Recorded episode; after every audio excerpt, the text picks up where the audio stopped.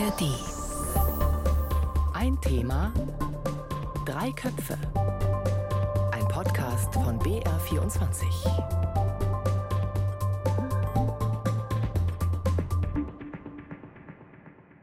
Hallo, Linus Lühring ist hier und heute geht es in ein Thema drei Köpfe hoch her. Oder wie Kanzler Scholz es sagt. Es ist ja kein Geheimnis, dass da so laut diskutiert worden ist, gefällt weder mir noch irgendwem sonst. Laut diskutieren, sagt Bundeskanzler Olaf Scholz da. Andere, die würden es eher so sagen. Da ist praktisch überhaupt kein Vertrauen mehr. Viel äh, Zoff. Streit in der Koalition. Die letzten Wochen im politischen Berlin, die waren ziemlich turbulent. In der Ampelkoalition, da würde unter anderem über das sogenannte Heizungsgesetz und andere Projekte gestritten. Aber auch insgesamt ist die Stimmung im Bundestag nicht ganz ideal. Friedrich Merz, der CDU-Chef, nannte es diese vergiftete Atmosphäre. Und jetzt ist Sommerpause, also es ist ein bisschen ruhiger im politischen Betrieb. Da würde ich sagen, atmen wir mal durch und fragen etwas ausgeruhter, wie viel Streit verträgt denn Politik? Wann wird es problematisch? Was ist vielleicht auch nötig an Streit? Und was hat sich da vielleicht auch verändert, wenn es um Debattenkultur geht? Und woran könnte das liegen? Das sind die Fragen heute in Ein Thema Drei Köpfe. Gibt es wie immer auch in der ARD Audiothek. Und zwei Gesprächspartnerinnen sind heute mit mir dabei. Beide beobachten den politischen Betrieb ganz genau, aber aus komplett unterschiedlichen Perspektiven. Zum einen ist Barbara Kostolnik da aus dem ARD Hauptstadtstudio. Barbara, schön, dass du dabei bist. Ich muss fast sagen, mal wieder dabei bist. Du bist ja regelmäßig in ein Thema Drei Köpfe. Ich freue mich. Und wenn ich das so betone, dass du regelmäßig da bist, dann mache ich das auch deswegen, weil der andere Kopf, der heute dabei ist, die andere Gesprächspartnerin, zum ersten Mal dabei ist, nämlich Sabine Leuthäuser-Schnarrenberger. Hallo, ich grüße Sie. Ja, ich grüße Sie, bin gern dabei. Schön, dass Sie sich die Zeit nehmen. Frau Leuthäuser-Schnarrenberger, Sie sind FDP-Politikerin, waren zweimal Bundesjustizministerin von 92 bis 96 mhm. und dann nochmal von 2009 bis 2013. Sie waren 23 Jahre Abgeordnete im Deutschen Bundestag und ich habe Sie auch deswegen eingeladen, weil als ich recherchiert habe zu Ihnen und zu Ihrem Namen, da ähm, ist immer ein Zusatz relativ oft aufgetaucht, nämlich streitbar. Streitbare Ministerin, streitbare Politikerin, streitbare Liberale. Frau Leuthäuser-Schnarrenberger mal am Anfang gefragt, wie nehmen Sie so eine Beschreibung wahr? Ist das positiv oder negativ? Ich finde so eine Beschreibung, so ein Adjektiv positiv, denn in einer Demokratie, da wird gerungen um die richtigen Lösungen, da geht es um Haltung, da geht es um auch Überzeugungen und darum, dass andere ja überzeugt werden sollen, dass sie ihre Argumente einbringen. Und allein diese Ausgangslage bedingt ja schon auch ein Streiten und ein Ringen. Und dann für eine eigene Position zu stehen und dafür zu streiten, das finde ich, ist einfach essential in der Demokratie. Essential sagen Sie, aber es gibt durchaus auch Probleme, da kommen wir gleich noch drauf. Und Barbara, ich binde dich gleich auch ein, aber Frau Leuthäuser-Schnarrenberger, ich habe noch eine zweite Frage, die ich gerne gleich am Anfang klären möchte. Sie haben auch eine Kabarett-Vergangenheit, habe ich äh, gelesen. Sie waren aktiv in Minden, in Ihrer Heimatstadt im Nordosten von Nordrhein-Westfalen. Und als Sie mhm. in der mhm. Politik angefangen haben, da haben Sie gesagt, Sie wechseln jetzt von dem Hobby-Kabarett ins professionelle politische Kabarett nach Berlin. Was lernt man denn im Kabarett fürs Streiten? Kabarett äh, bedeutet ja, eben gerade kritisch auf Politik zu schauen, auch äh, Dinge auf den Punkt zu bringen, vielleicht auch manchmal zu überzeichnen und dann in der Politik zu sein, wo man natürlich gerade Dinge gestalten kann. Da darf man nicht in erster Linie überzeichnen, aber man muss doch immer auch einen sehr klaren Blick haben und auch immer sich selbst etwas hinterfragen. Und das ist aus Kabarettsicht ganz gut zu lernen. Das ist doch eine gute Ausgangssituation, um das heute in ein Thema der Köpfe noch ein bisschen zu vertiefen und ausführlich zu besprechen. Darf ich auch was sagen? Ja, ausnahmsweise, Barbara. Sehr gerne. Kurz. Ich finde das nämlich super interessant, dass äh, Sabine Leuthäuser-Schnarrenberger streitbar äh, positiv konnotiert sieht. Also, dass sie sagt, das ist was Positives. Ich habe immer gedacht, streitbar, das klebt man gerne so an Frauen, Frauenpolitikerinnen eines gewissen Alters an, weil die sich nicht anpassen wollen, weil die widerständig sind, weil die so quasi Stachel im Fleisch sind. Deswegen finde ich das interessant, dass Sie das ähm, als was Positives sehen. Das freut mich natürlich, weil ich glaube, Sie sind auch ein positiver Mensch. Aber ich hätte es jetzt eher als was, naja, nicht so Positives gesehen. So also im, im Zusammenhang der politische mit dem Gegner, mhm. der sieht das natürlich eher als vielleicht eine negative Beschreibung nach dem Motto, die hat da einen sturen Kopf und die streitet. Wenn man nicht streitet, wenn man nicht argumentiert, dann steht man auch nicht für eigene Überzeugungen. Und deshalb ist es für mich positiv, aber streiten nicht in dem Sinne, dass ich andere anbrülle, dass ich nicht Argumente höre, sondern dass ich einfach äh, versuche zu erklären, warum ich eine bestimmte Überzeugung und warum ich eine bestimmte Position in einer politischen Frage vertrete. Und dann ist man berechenbar. Und ich glaube, das ist ganz, ganz entscheidend für Bürgerinnen und Bürger in der Demokratie, dass Politikerinnen und Politiker auch ein Stück weit berechenbar und einschätzbar sind. Denn dann kann auch eher eine Vertrauensbasis entstehen. Und die ist ja im Moment nicht so ausgeprägt. Hm, da kommen wir auch gleich zum Aktuellen. Kurz nochmal so ein, so ein bisschen Spannung aufbauen. Sie haben gerade gesagt, Sie brüllen nicht an. Ich verrate schon mal was. In dieser Sendung wird auf jeden Fall noch gebrüllt. Das werden nicht Sie beide und auch ich nicht machen, aber ich habe so ein paar Töne aus der Vergangenheit mitgebracht. Da wird es auf jeden Fall lauter. Jetzt würde ich aber nochmal gerne, bevor wir in die allgemeine Ebene mhm. kommen, nochmal ins Aktuelle schauen. Wenn wir auf das schauen, was wir in der letzten Zeit erlebt haben, in den letzten Wochen, Monaten, ähm, war das das richtige Maß an Streit oder war es doch vielleicht eher eine Überdosis, wenn wir insbesondere auf das schauen, was in der Ampel passiert ist? Frau Lauter-Saschnarrenberger? Also wenn ich auf die Ampel schaue und ich bin eine Anhängerin der Ampel, dann bin ich schon enttäuscht gewesen über eine Auseinandersetzung, über Streit, der dann auch immer mit persönlichen Befindlichkeiten sehr schnell einherzugehen droht und von einer Sache, gerade wenn wir das Gebäudeenergiegesetz sehen, abgelenkt hat. Intern muss man in einer Ampel mit drei Parteien, das war bei zwei Parteien schon so, wie ich es kannte, äh, natürlich auch streiten, ringen um den richtigen Weg. Aber man muss nicht alles und jedes Detail gleich in der großen Öffentlichkeit darlegen, weil die Bürger dann überhaupt nicht wissen, woran sie sind. Von daher war ich von dieser Form des Streits wirklich nicht begeistert. Wie war das für dich, Barbara? Du hast diesen Streit ja als Journalistin im Hauptstadtstudio begleitet. Ja, also ich finde ja Streit grundsätzlich gut, wenn man sich nicht anbrüllt, sondern wenn man äh, streitet, wenn es so ein Wettstreit ist um, um bessere Ideen. Das finde ich eigentlich ganz wichtig und äh, ich glaube auch, es ist ein Wesen der Demokratie. Aber was da in der Ampel dann passiert ist, wenn man sich vor allem vor Augen hält, was zu Beginn eigentlich geplant war, nämlich wir streiten uns schon, aber es sollte bitte schon nicht in der Öffentlichkeit passieren, dass wir uns gegenseitig die Köpfe einschlagen. Oder wenn dann so Sachen passieren, dass dann äh, halbfertige Gesetzesentwürfe, die noch überhaupt nicht abgestimmt sind, äh, nach draußen gegeben werden von den eigenen Leuten, dann ist das ja fast schon mehr als Streit. Das ist ja wirklich fast schon Sabotage.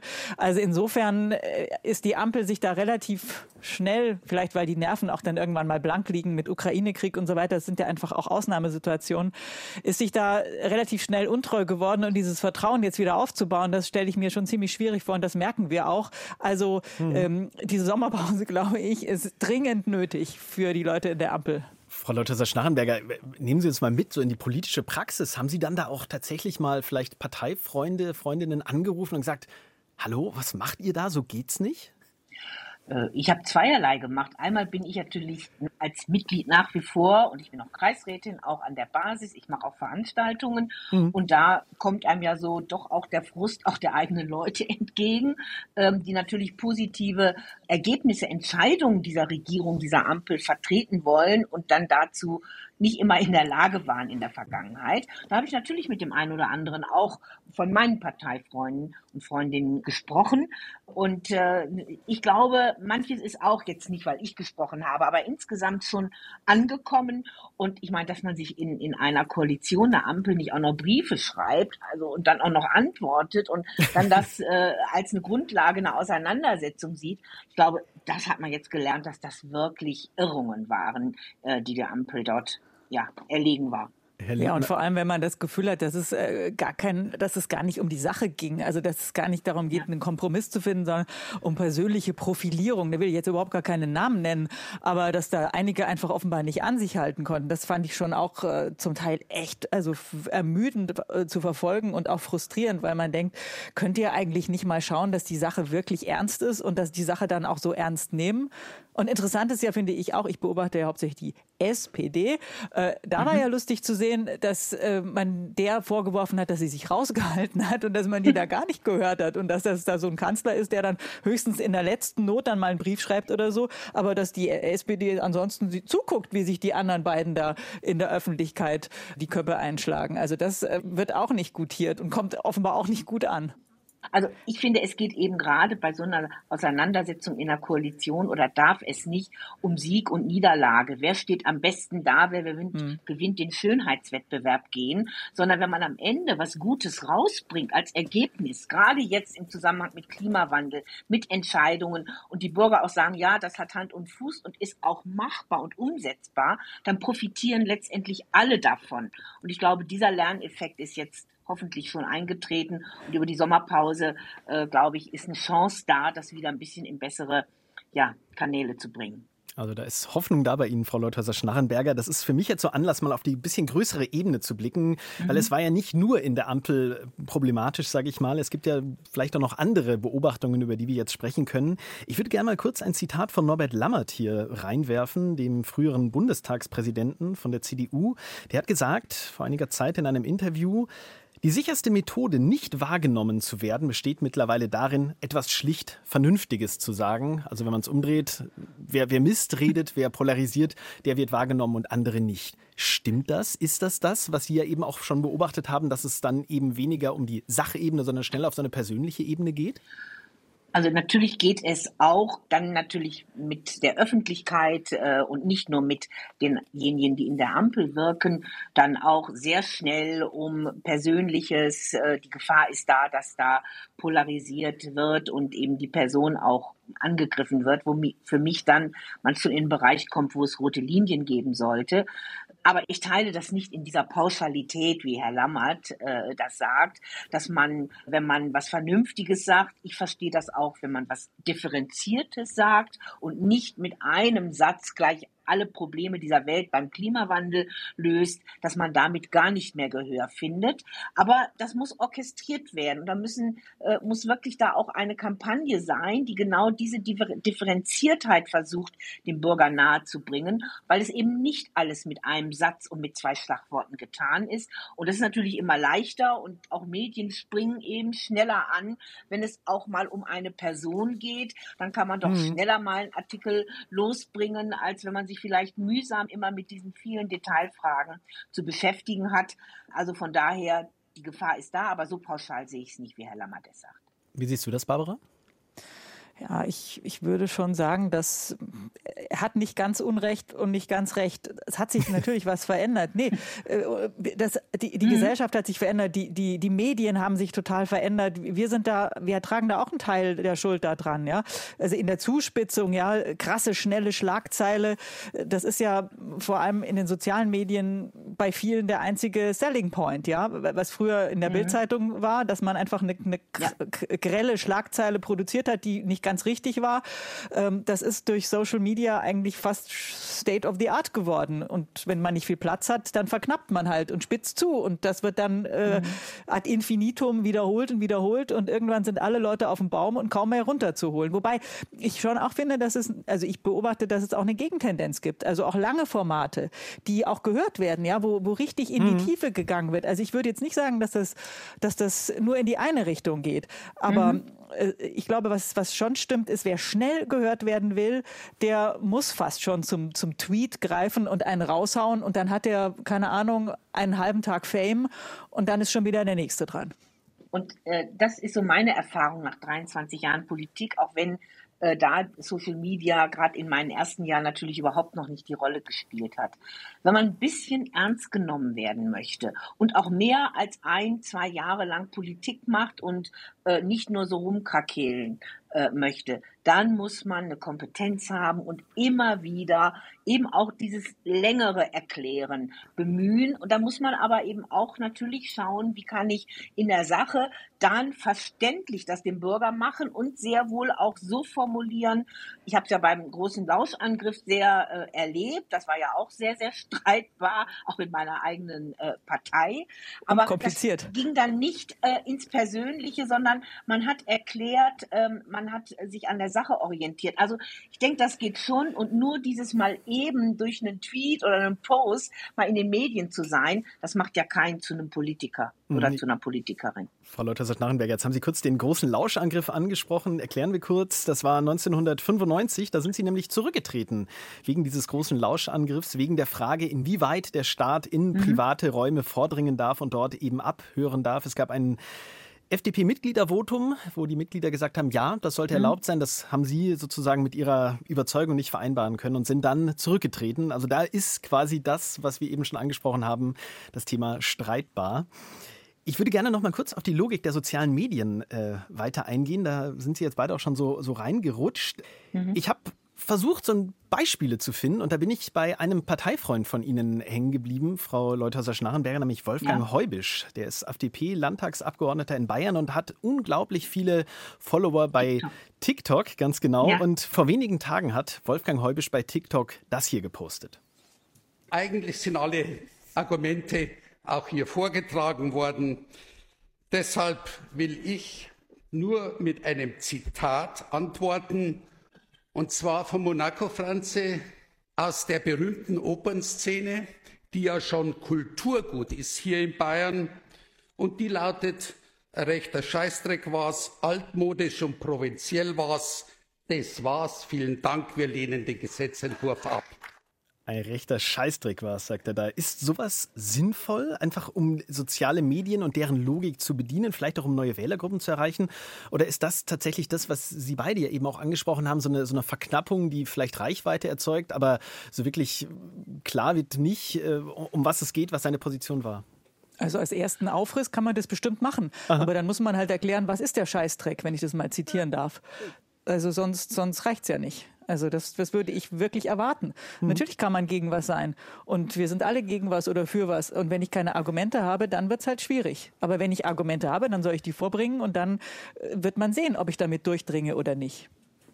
Ja, es gehört eben wirklich beides zusammen. Das war jetzt auch nicht so ganz mein Sprachgebrauch, um ehrlich zu sagen. Monaco Franz ist natürlich immer gut, da hört man dann schon mal eher hin. Aber ich habe auch nicht richtig den Kontext verstanden, äh, also worum es jetzt auch wirklich ging. Ich war auch häufig mal gegen Vorschläge. Wir haben ja den Lauschangriff angesprochen vor Umgang mit Daten und so. Es gibt viele Themen, da ist man auch als Politiker oder Politikerin eben mal gegen etwas und das gehört dazu. Aber ich muss doch Argumente liefern, wenn ich auch andere davon überzeugen will und mitnehmen will, wie das so schön heißt, weil ich will ja nicht allein bleiben mit dem, was da jetzt Anführungsstrichen vielleicht Scheißdreck ist. Herr Heubisch hatte natürlich mehr erklärt zu diesem Gesetzentwurf im Text, so ein bisschen angerissen, aber ich mhm. vermute oder wage mal die These, dass das vielleicht gar nicht unbedingt gelesen wird, sondern eben nur so ein so ein Video angeschaut wird. Sie haben so eine Veränderung jetzt angesprochen. Wir sind jetzt so in diese Social Media Argumentation schon reingerutscht, die es eben erst seit, ja, seit wann gibt es Social Media? Vielleicht 15 Jahren hat es ja. so wirklich angefangen, würde ich mal sagen. Die Frage ist jetzt, ob früher alles besser war. Und da würde ich gerne einfach mal ins Jahr äh, 1985 springen, Dezember. Da diskutiert nach einer Landtagswahl der ehemalige Bundeskanzler Willy Brandt und der damals amtierende Kanzler Helmut Kohl miteinander in einer Fernsehdebatte und jetzt geht es tatsächlich hoch her.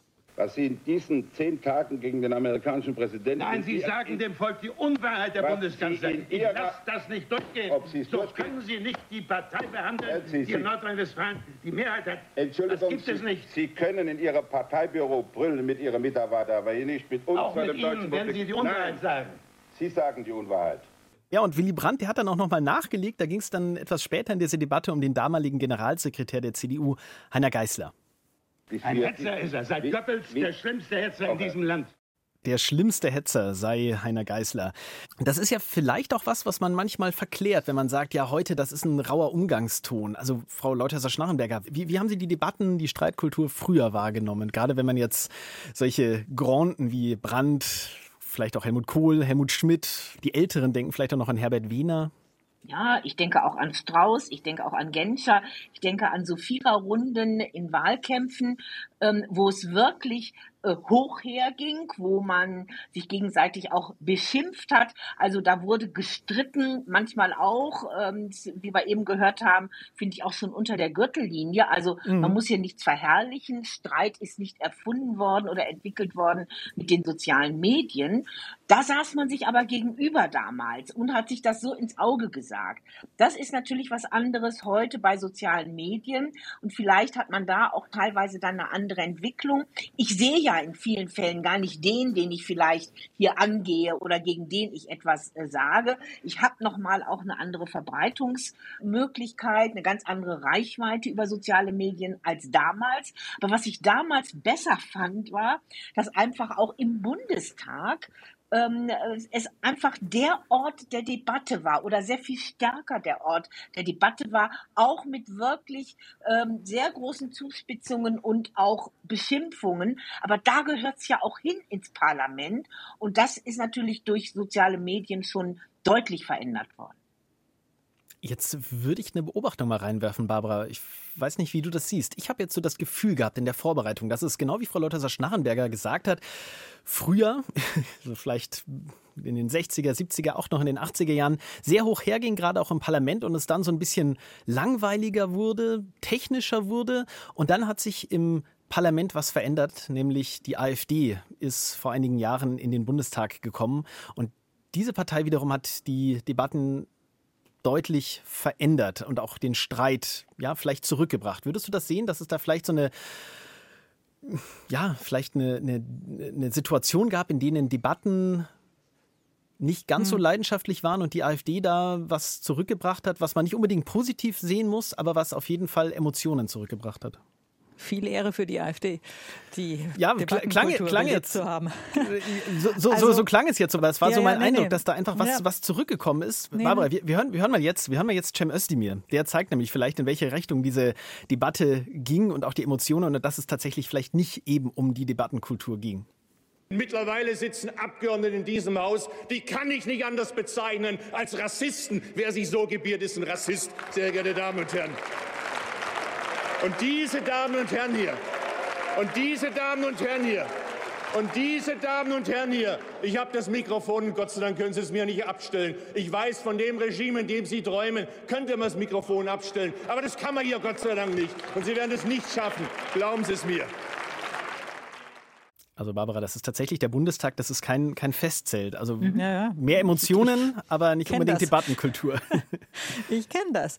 Ja, also ich war ja 2005 bis 2011 das erste Mal in Berlin, da gab es die AfD noch nicht im Bundestag und als ich zurückgekommen bin 2019 war sie schon da mhm. und meine, meine Beobachtung ist schon, dass da die Debattenkultur sich, sich stark verändert hat und, und weil die AfD natürlich unglaublich viel äh, provokanter, viel konfrontativer da reingegangen ist, weil die ja zum Teil Auftritte ins inszenieren für ihre Social Media Accounts und dann ähm, damit äh, ja werben für sich, sage ich jetzt mal, aber auch Stimmung machen und das wiederum äh, äh, bewirkt, provoziert eine Gegenreaktion von den anderen Parteien, die dann auch sehr viel emotionaler auftreten. Also wenn man so will, hat die AfD die ähm, die Debatte lebendiger gemacht. Ob sie der Debattenkultur damit äh, mhm. zuträglich war, das würde ich jetzt mal in Frage stellen, weil das ist natürlich ja. auch sehr viel mehr zu, zu Ausfällen gekommen. Und das ist ja mhm. nur das, was, was im Protokoll erscheint.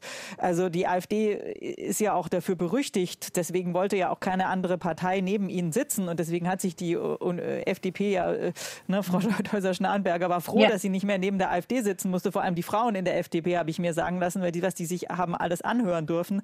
Mhm. Und da wollte keiner sitzen, weil die auch so äh, jenseits des Protokolls einfach Unsagbares gesagt haben und das zum Teil schwer unter die Gürtellinie gegangen ist, hat man mir berichtet. Mhm. Also ähm, die, die AfD hat dafür für sehr viel Wirbel, sage ich mal, gesorgt, aber jetzt nicht unbedingt positiven Wirbel.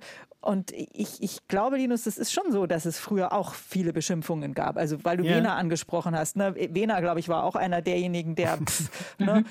sich um nichts gekümmert hat und wenn er da äh, schlechte Laune hatte, dann hat er die ausgelassen. Aber es haben nicht so viele Leute mitbekommen. Es hat ein mhm. bestimmter Zirkel mitbekommen, politische Berichterstatter, die anderen Kolleginnen und Kollegen und es war in einem bestimmten Kreis. Und jetzt wird das ja sofort überall hin publiziert und jeder ist sofort live dabei und hat das Gefühl, dass er, dass er da mitgemeint ist und das äh, schafft diese Empörungskultur. Und deswegen weiß ich nicht, ob das der Debatte zuträglich ist, wenn mhm. sich alle ständig über alles empören und aufregen. Also ich möchte gerne einen mhm. Punkt hier noch ergänzen, nämlich die AfD provoziert bewusst. Sie will gerade austesten, wie weit kann man in Debatten gehen, durch ganz bestimmte Begriffe, Vogelschiss, Kopftuchmädchen, alimentierte Messermänner, Zusammenhang mit Flüchtlingsdebatten und will sehen, wie weit kann auch da eine Relativierung von Positionen erfolgen, die eigentlich so nicht denkbar sind, gerade was auch den Nationalsozialismus angeht. Und damit erreicht sie dann ihre Kernklientel, die AfD-Kernklientel mit und natürlich auch andere Bürgerinnen, die sagen im Protest, ja, das muss man doch mal sagen dürfen. Und das macht es so gefährlich, wenn das dann auch noch mit so Emotionen einhergeht. Ich stimme da hundertprozentig zu, weil das ist, glaube ich, genau das ist das Ziel. Ja, dass man es nivelliert, dass man es so oft verwendet, immer wieder, immer wieder erwähnt und dass dann Leute, die sich eigentlich jetzt gar nicht äh, diesem Gedankengut nahe fühlen, äh, damit eingefangen werden. Ich glaube, das ist, das ist genau die große Gefahr. Das ja, das sind eben Worte sind da Waffen, wie das Kurt Tucholsky sagte, haltet sie scharf.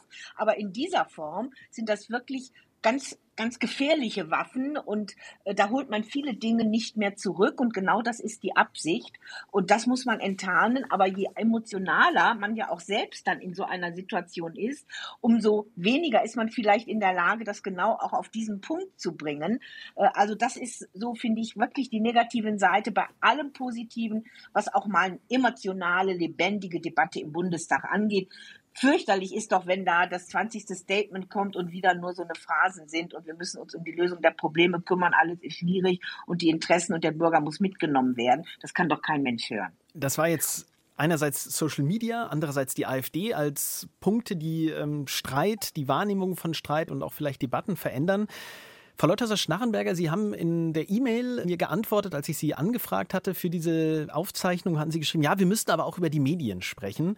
Und Wolfgang Thierse, der frühere Bundestagspräsident von der SPD, der hat ähm, in einem Interview Anfang dieser Woche auch was ganz Ähnliches gesagt, nämlich er hat das sogar richtig zugespitzt und gesagt, der größte Teil der Medien erzeugt inzwischen latent antidemokratische Wirkungen, weil in ihnen immer Streit negativ konnotiert und beschrieben wird. Da reden wir jetzt nicht über das, was vielleicht von der AfD geäußert wird, sondern mhm. durchaus auch das, was in der Ampel passiert. Frau Leuthauser-Schnarrenberger, würden Sie Wolfgang Thierse da zustimmen? Also haben Medien da auch eine Mitschuld dran, wenn es eben darum geht, Debatten abzubilden?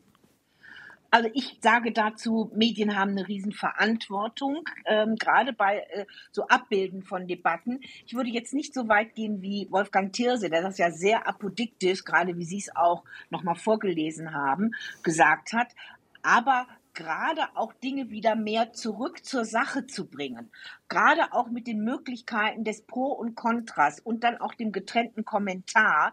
Da haben doch die Medien, da haben die Journalisten eben andere Möglichkeiten eines Beitrages, als sich zum Beispiel auf so einen Heizungskracher oder auf Senderwahnsinn oder sowas dann zu konzentrieren, was ja in manchen Medien erfolgt und dann eben wegführt von dem, was Medienverantwortung ist, nämlich Beitrag zur Sachdebatte zur Aufklärung, zur Information. Barbara, siehst du da tatsächlich auch so eine Versuchung, wo es dann darum geht, ja, erkläre ich jetzt das, was in diesem Gebäudeenergiegesetz steht, oder spreche ich doch eher darüber, wer wem welchen Brief geschrieben hat und wo dann der, der eigentliche Inhalt so ein bisschen im Hintergrund versinkt? Hm. Das hat ja Sabine Leuter-Schnarrenberger ganz zu Beginn schon mal angesprochen, dieses Personalisieren, mhm. ja, dass man das an Köpfen festmacht, das ist natürlich immer viel einfacher. Und äh, da kann man, ne, da kann man wunderbar was dran ableiten oder abarbeiten, aber die Sache an sich ist dann oft komplizierter und da muss man dann halt äh, besser erklären und muss sich besser informieren. Das ist aufwendiger, das ist auch für die Medien, also für uns aufwendiger. Aber dass wir so eine Lust am Streit hätten, das glaube ich gar nicht, weil Streit ist ja auch nicht immer Streit. Und äh, es ist oft negativ, aber nicht immer. Und wenn, wenn leiser gestritten wird oder nicht gestritten, aber sich, sich unterhalten wird, dann wird das weniger wahrgenommen. Aber was ich auch beobachte, ist, wenn es ständig knallt, dann haben die Leute irgendwann die Nase gestrichen voll. Mhm. Und äh, was ich finde, ein ganz interessantes Beispiel ist mir gestern aufgefallen, weil ich dran vorbeigefahren bin. Ähm, ein Paradebeispiel für geräuschlose, geräuschlose Politik ist im Verteidigungsministerium gerade. dieser Mann, der macht einfach seinen Job, sein Ding. Ja, der ist bestimmt mhm. streitbar, mhm. aber der streitet eben nach innen und nach außen nicht. Und mhm. ähm, die Pistorius, finde ich, äh, da, da sieht man, dass man auch mit einem wirklich komplizierten Ministerium und komplizierten Sachverhalten, dass der damit gut klarkommt, weil der das im Griff hat. Und äh, deswegen hat er auch so, so gute Werte, weil der wird nicht mit Streit in Verbindung gebracht. Und die Leute, glaube ich, die, die sind durchaus an Lösungen interessiert. Und die wollen auch diesen ständigen Krach nicht. Das ist ein Störgeräusch, das ist, das ist ärgerlich. Und je mehr, je mehr es kracht, desto Vielleicht verkauft man dann mehr Zeitungen oder kriegt mehr Klicks oder so, wobei ich das gar nicht glaube. Ich glaube, mhm. dass da auch viele Leute sich dann abwenden und sagen, äh, mir reicht's jetzt, ja, ich schalte aus. Ich meine, ich kann das nicht ausschalten. ich, ich, muss darüber berichten. Das ist so mein Problem, aber Augen auf bei der Berufswahl. Aber, aber selbst mich ermüdet das ja, wenn ständig gestritten wird. Frau Lotteser-Schnarrenberger, ist da vielleicht ein Denkfehler bei manchen Ihrer Kolleginnen und Kollegen, die jetzt wirklich noch in vorderster Front in der Politik aktiv sind, die dann oft Reichweite mit äh, positiver Wirkung verwechseln? Also die glauben, ja, ich bin präsent in den Medien und dann sich über Berichterstattung freuen, aber gar nicht vielleicht realisieren, was das dann auch im Einzelnen für eine Wirkung hat. Also ich glaube, es wird teilweise schon ganz bewusst auch dann agiert nach dem Motto, jede Berichterstattung ist gut, auch wenn sie eine schlechte ist, Hauptsache der Name äh, mhm. taucht auf. So ich hab habe gemeint. diese Einschätzung nie geteilt äh, und ich glaube, dass sie am Ende, wenn man mal ein bisschen weiter denkt, auch nicht trägt, weil man letztendlich dann doch einfach auch ein negatives Image dadurch bekommt. Aber das ist sehr wohl bewusst vorhanden. Ich glaube, niemand läuft da irgendwie so rein. Dazu ist, wenn man Politikerin oder Politiker ist, man viel zu sehr mittendrin im Geschehen, nach dem Motto, ich habe das gar nicht gewusst, wie das wirkt, das lasse ich alles nicht gelten. Ich glaube, wenn wird es bewusst gemacht. Ich halte das aber nicht für einen wirklich tragbaren Weg. Natürlich möchte jeder gerne auch in der Presse gut stehen, ist ja klar. Ich habe mich immer geärgert, wenn in der Bildzeitung und ich musste mich mit Sicherungsverwahrung auseinandersetzen, immer nur stand, jetzt lässt du schon wieder die ganzen Kinderschänder frei, weil sie nicht harte genug Gesetze macht, auch wenn das alles nicht stimmte. Aber manchmal ist das eben so in Politik, dann kann man auch das nicht verhindern verhindern und er hätte auch Lautstärke nicht eine andere Berichterstattung gebracht. Ich würde gerne in diesem Zusammenhang noch, äh, bevor wir zur Schlussrunde kommen, noch eine letzte These in den Raum werfen, nämlich, dass diese Personalisierung und, und äh, diese Lust am Streit vielleicht auch daran liegt, dass Politik einfach extrem komplex geworden ist und dass man ähm, ja glaubt, wenn man über so persönliche Befindlichkeiten berichtet, es umgehen kann, sich mit den eigentlich wirklich wichtigen, komplexen Fragen auseinanderzusetzen. Und das würde ich sogar auf beiden Seiten sehen. Einerseits auf Seite der Politik, der Politikerinnen und Politiker, andererseits aber auf der Medienseite. Also ist die Lust am Streit, an der Eskalation vielleicht auch einfach eine Folge dessen, dass man ja, die Komplexität der Politik einfach zum Teil gar nicht richtig darstellen kann oder möchte? Weiß ich nicht. Dann wäre das ja immer so. Politik ist ja immer schon komplex gewesen. Und dann wäre das ja immer schon gescheitert. Die Politik hat sich ja nicht geändert. Aber die Fristen, glaube, Barbara, sind doch deutlich anders geworden. Also die Schlagzahl ist doch eine ganz andere geworden. Früher hatte man, also vielleicht ist es auch idealisiert, aber doch durchaus mehr Zeit zum, zum Nachdenken und auch zum, zum, zum Abwägen, wäre so mein Eindruck. Ja, aber, aber das ist doch meine eigene Sache, was ich twittere oder wo ich, ob ich einen Post absetze und ob ich dann nachher meinen Account lösche, weil ich vollkommen im Wald gelandet bin, was ja auch immer mal wieder Politikern passiert ist. Ich glaube, da muss man sich nicht so drauf einlassen, dass man äh, rein mit nur einer ganz schnellen Reaktion, entschuldigen Sie bitte, wenn ich Ihnen so ins Wort falle, ähm, wenn man mit so einer schnellen Reaktion meint, das, das ist es jetzt und ganz egal, äh, was man vielleicht im Hinterkopf hat, da muss ich jetzt dabei sein. Muss ich nicht. Aber dessen müssen sich einfach Politiker auch bewusst sein. Man muss nicht bei jedem mit vorne dabei sein.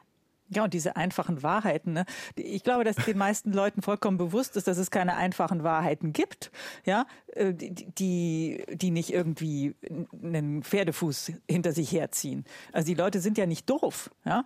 Und wir wissen ja, wie das geendet ist, wenn man einfache Wahrheiten, wenn man denen einfach hinterhergelaufen ist.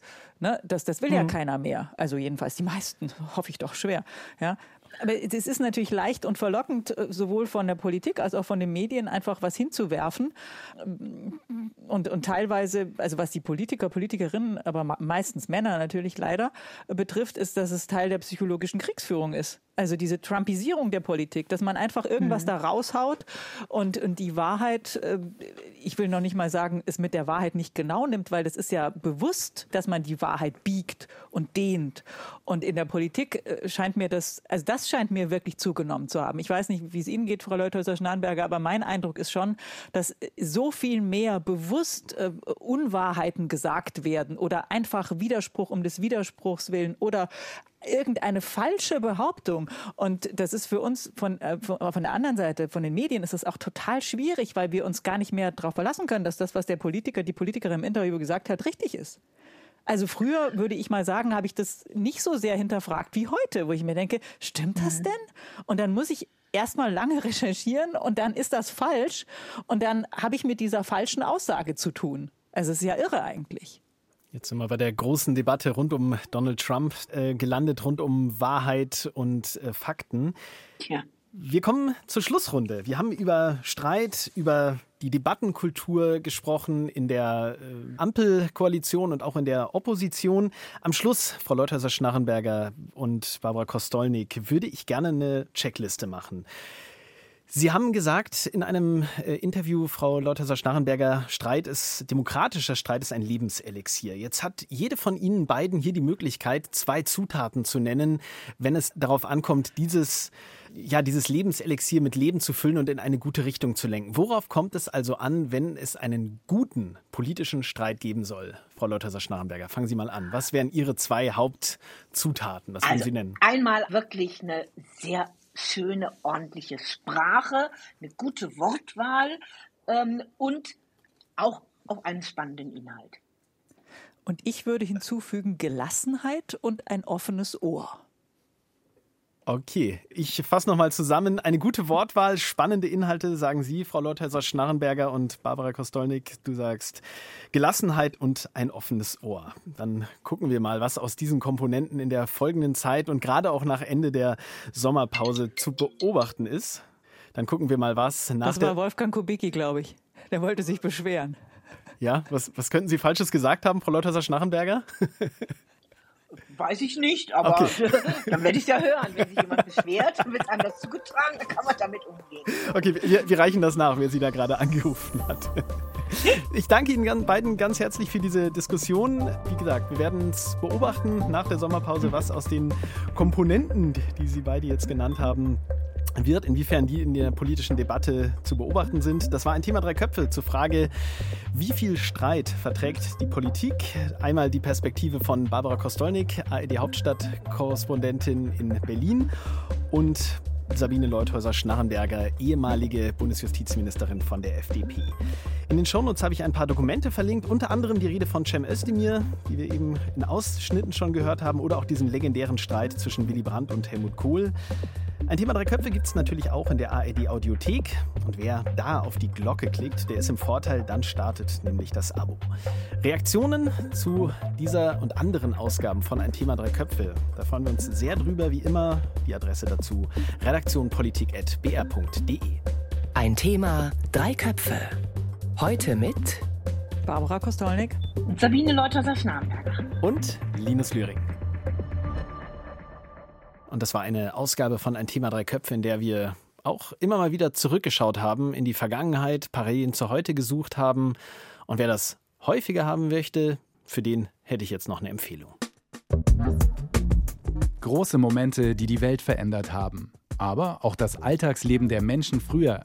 In Alles Geschichte, History von Radiowissen nehmen wir sie mit auf spannende Zeitreisen. Wir erleben, wie das Gestern mit dem Heute zusammenhängt und vor allem erzählen wir einfach gute Geschichten. Von der Wiedervereinigung bis zum Ende der Sklaverei. Vom Fräulein vom Amt bis zur Erfindung der Ferien. Auch Robin Hood sind wir auf der Spur. Hat es den Rächer der Armen wirklich gegeben? Und unser Podcast reist noch weiter zurück in die Vergangenheit, bis zu den Pyramiden und zum Löwenmenschen der Steinzeit. Alles Geschichte, der History-Podcast von Radio Wissen. Alle Folgen finden Sie in der App der ARD Audiothek und überall, wo es Podcasts gibt.